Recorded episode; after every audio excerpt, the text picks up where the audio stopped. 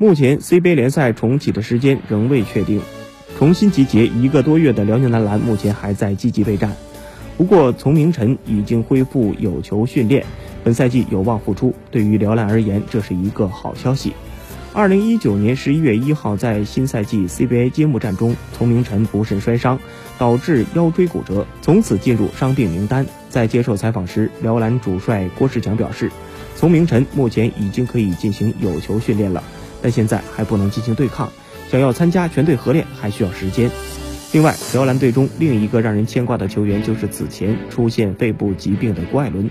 郭士强告诉记者，郭艾伦如今已经康复，自春节过后球队重新集结起就一直跟队训练。